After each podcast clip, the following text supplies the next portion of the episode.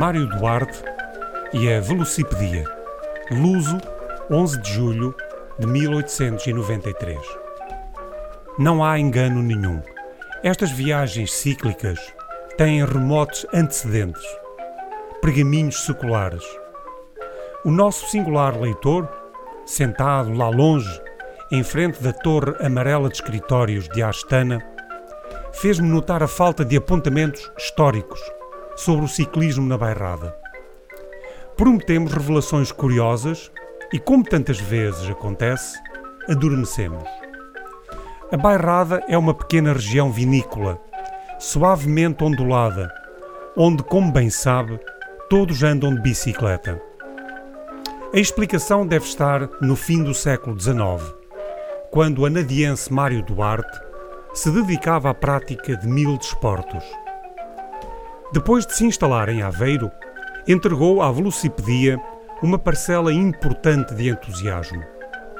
O estimado amigo que queira saborear este assunto, faça o favor de se dirigir às páginas 192 a 204 do livro que Francisco Teixeira Homem acaba de dedicar ao sportman mais completo de Portugal. Aí encontra apontamentos fidedignos e fotografias sensacionais. Nota a beleza deste apontamento, colocado no jornal O Velocipedista de 1 de setembro de 1893, descrevendo um passeio de Aveiro ao Luso. Para a história ficam as referências aos velocipedistas de Mugofores e a António Calheiros, de Ois do Bairro. Era um tempo em que uma bicicleta como argutamente observa Francisco Teixeira Homem, custava 150 mil reis, 170 dias de trabalho de um operário especializado. O escrivão está a segredar que, com Deus e perseverança, ainda um dia há de escrever assim. Eis a notícia.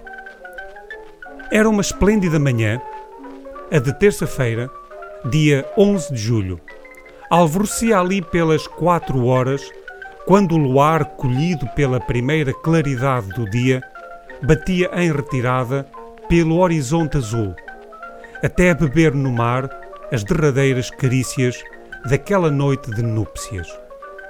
Uma tenue brisa, impregnada de aroma acre dos eucaliptos, dulcificava a atmosfera quente dos primeiros raios do sol.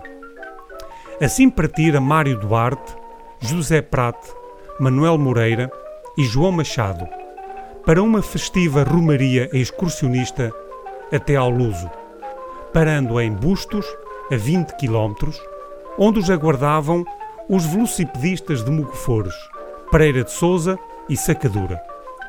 Dali seguiram para Anadia, onde Mário Duarte lhes mandara preparar um magnífico almoço que lhes retemperou as forças e proporcionou algum descanso. Às 11 horas, partiram para a Mielhada, acompanhados por António Calheiros, chegando ao meio-dia. À entrada nesta vila, formaram uma linha de movimento e bastante efeito. As campainhas faziam um barulho ensurdecedor. Chegaram ao Luso às 13 horas, onde comeram e no meio da mais franca hilaridade, recordando peripécias passadas na viagem, como por exemplo a peca que lhes pregou em bustos uma velhota que conduzia o almoço para o homem do campo e que nada fez para arredar do caminho que trilhavam. Mário Duarte, Pereira de Souza e Sacadura tiveram que se deixar cair para não magoar a velha.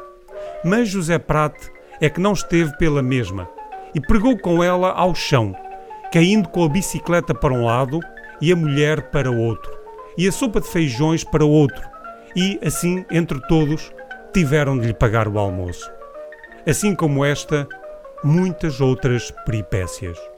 Que tempos estes, ó comedores de natas, ó ciclistas do asfalto, ó intolerantes do paralelo, ó bloguistas de agora. Estava tudo feito no século XIX.